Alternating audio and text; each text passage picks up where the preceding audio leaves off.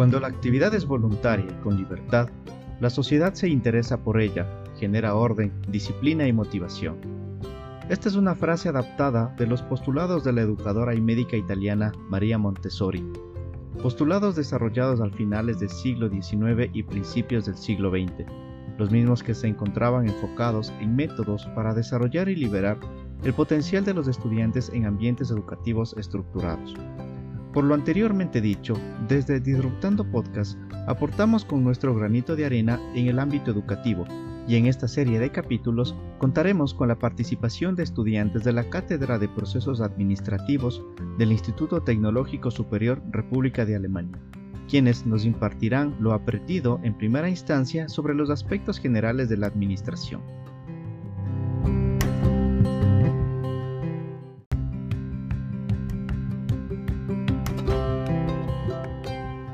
Este episodio nos acompaña la estudiante Jennifer Ivonne Ayauca Estrada, del primer nivel de la carrera de contabilidad, quien nos hablará sobre el origen y naturaleza de la administración. Aquí empezamos.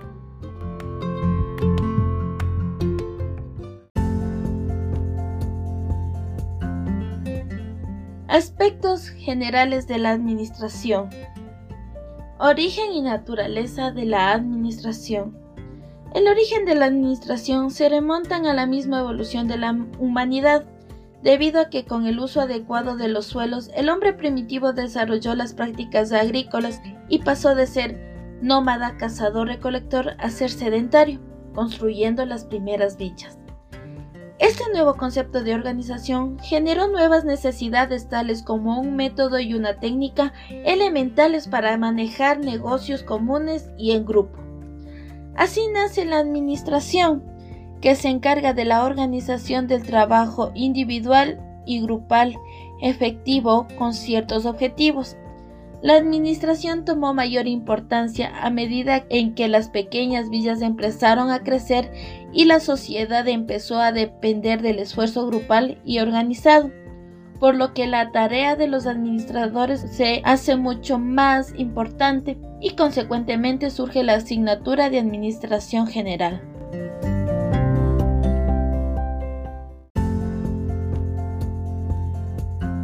Etapas del desarrollo de la Administración. A pesar de no existir datos que indiquen con precisión cuándo surge la Administración, se deduce que se originó a través de la necesidad de lograr objetivos con los recursos que se contaban y con el mayor grado de satisfacción posible. Pero a medida que el ser humano evolucionó, se desarrollaron destrezas y habilidades que permitieron reconocer la importancia de administrar todos los recursos disponibles.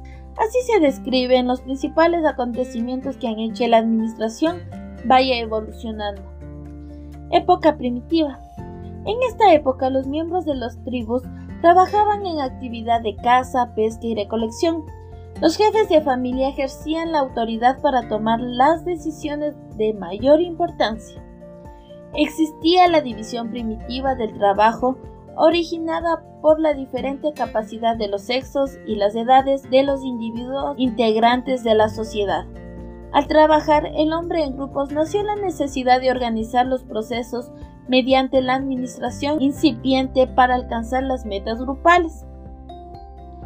El periodo agrícola se caracterizó por el aparecimiento de la agricultura y la vida sedentaria. Prevaleció la división del trabajo por edad y sexo. Se acentuó la organización social de tipo patriarcal. La caza, la pesca, la recolección pasaron a tener un lugar de importancia secundaria en la economía agrícola de subsistencia.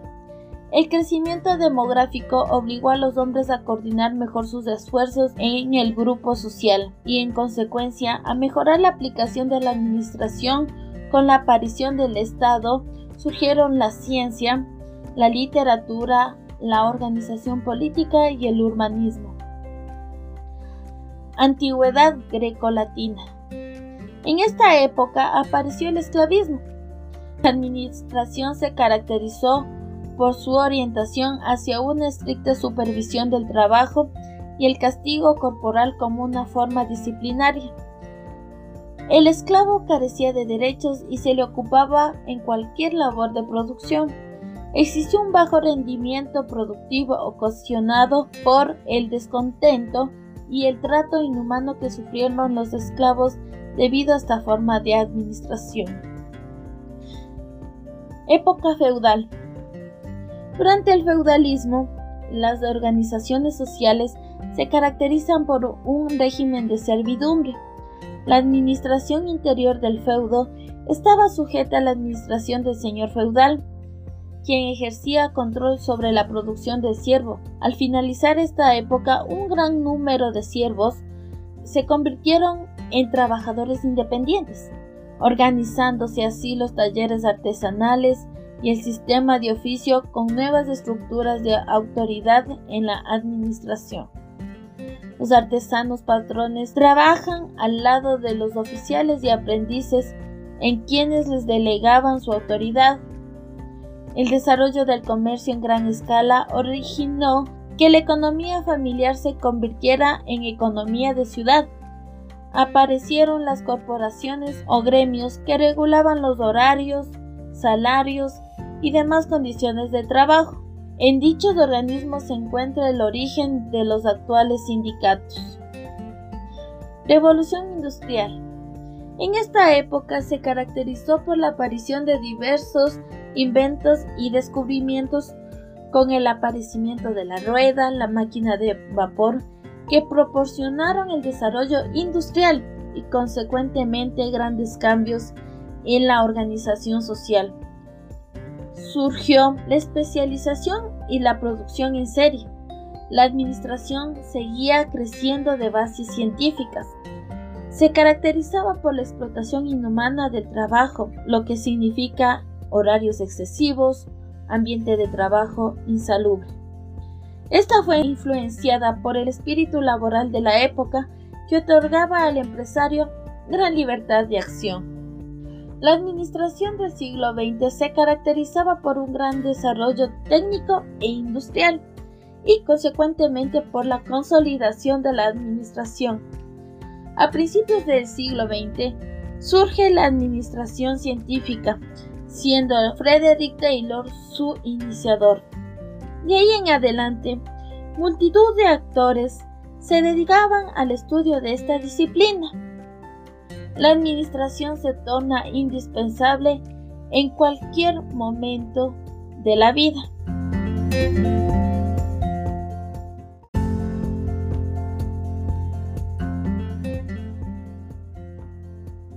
Enfoques del pensamiento administrativo. Es común encontrar que las distintas clasificaciones académicas que se realizan sobre escuelas o enfoques del pensamiento administrativo en el mundo se refieran casi en forma exclusiva a lo que históricamente se ha producido y aplicado en Estados Unidos. Sin embargo, es posible identificar por lo menos tres grandes enfoques de la disciplina administrativa desde sus orígenes hasta hoy.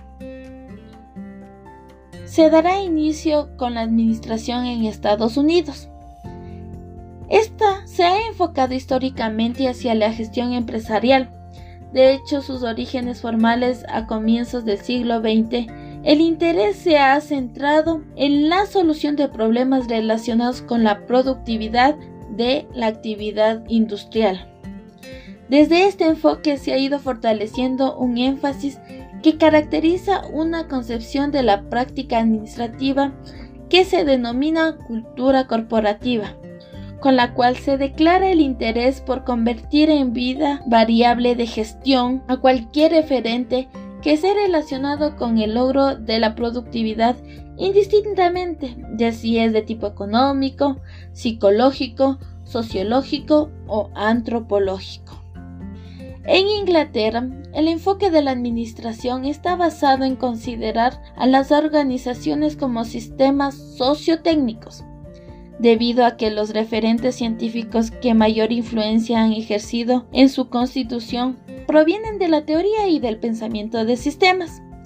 Este enfoque marca un énfasis por la modelación de los sistemas, por lo que resulta fundamental para el diseño, gestión y desarrollo de las organizaciones. La modelación tiene dos grupos que son los sistemas duros y los sistemas suaves. Los primeros se aplican a problemas típicamente ingenieriles porque los problemas de base suelen ser estructurados, mientras que los segundos se aplican a problemas no estructurados, cuya característica es propia de ambientes donde lo psicológico y lo social están en el centro de la gestión empresarial. El caso franco-alemán es distinto al de los Estados Unidos y al inglés, debido a la poderosa influencia de la tradición filosófica en ambas culturas. La formación del pensamiento administrativo está encargada de dos enfoques diferentes, la humanidad y la inhumanidad. El primer enfoque privilegia lo ontológico como distintivo cultural de lo que significa ser humano y determina un énfasis hacia el humanismo en la gestión.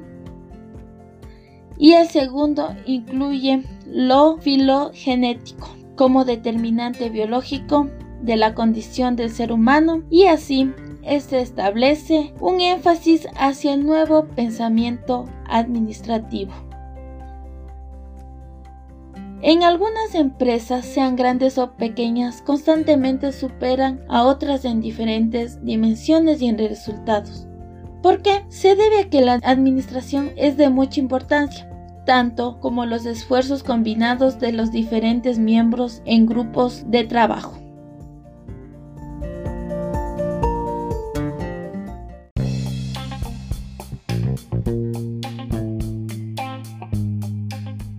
Queridas amigas y amigos, hemos llegado al final de este episodio en Relatos de Ciudadanía, Gobierno y Estado.